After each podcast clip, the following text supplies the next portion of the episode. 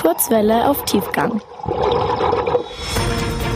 EuGH, EU-Parlament, BAMF, NATO, Bundestag. UNO. Politik ist voll kompliziert. Politische Zusammenhänge einfach erklärt. Die Europäische Kommission wird auch EU-Kommission genannt. Jeder Mitgliedstaat der EU stellt einen Kommissar oder eben eine Kommissarin. Es gibt also genauso viele Kommissare wie Mitgliedsländer in der EU, sprich insgesamt 28. Jeder von ihnen ist für einen Bereich zuständig, zum Beispiel für Umwelt, Handel oder Verkehr. Vergleichbar ist das Ganze mit unseren Ministerien in Deutschland.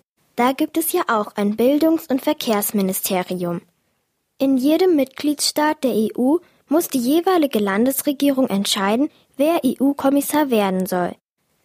Der Vorschlag alleine heißt jedoch nicht, dass man am Ende auch Kommissar oder Kommissarin wird. Alexander Müller von der Landeszentrale für politische Bildungsarbeit. Das Parlament kann sagen, nee, den wollen wir nicht oder die wollen wir nicht, der ist uns nicht schlau genug. Also der muss da so eine richtige Prüfung bestehen vor dem Parlament, vor so einem Ausschuss und muss zu allen Fragen Bescheid wissen, zu seinen Spezialthemen sowieso, aber auch zur EU allgemein. Und da gibt es auch Fälle, wo so ein Kommissar oder eine Kommissarin dann abgelehnt wurde vom Parlament und sagen, schickt uns bitte einen neuen, der kann nichts. Also das gibt's auch. Das Besondere an der EU-Kommission ist, dass sie als einzige Einrichtung in der EU Gesetze vorschlagen darf. Entscheiden, ob die Gesetze dann auch in Kraft treten, darf die Kommission aber nicht. Diese Aufgabe übernimmt das EU-Parlament. Erst wenn das Parlament dem Entwurf der Kommission zustimmt, wird aus dem Vorschlag ein europäisches Gesetz. Das heißt, es gilt in jedem der 28 Mitgliedsländer. Die EU-Kommission hat auch noch eine zweite Aufgabe. Wenn ein Gesetz in Kraft tritt, übernimmt die Kommission die Kontrollfunktion. Das heißt, sie überprüft, ob sich die Länder an die Gesetze halten.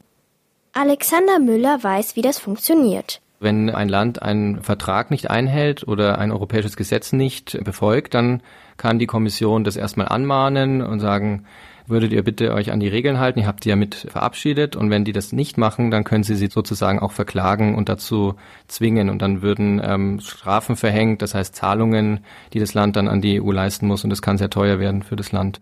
Deswegen spricht man von der Kommission als Hüterin der Verträge, weil sie darüber wacht, dass die Verträge eingehalten werden. Derzeit heißt der Kommissionspräsident Jean-Claude Juncker.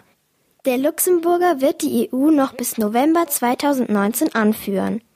Alle fünf Jahre wird ein neuer Präsident oder eine neue Präsidentin gewählt. Der oder diejenige legt dann auch fest, in welche Richtung sich die EU in den nächsten fünf Jahren entwickeln soll. Zum Beispiel, ob es Schwerpunkte für einen besseren Umweltschutz geben soll.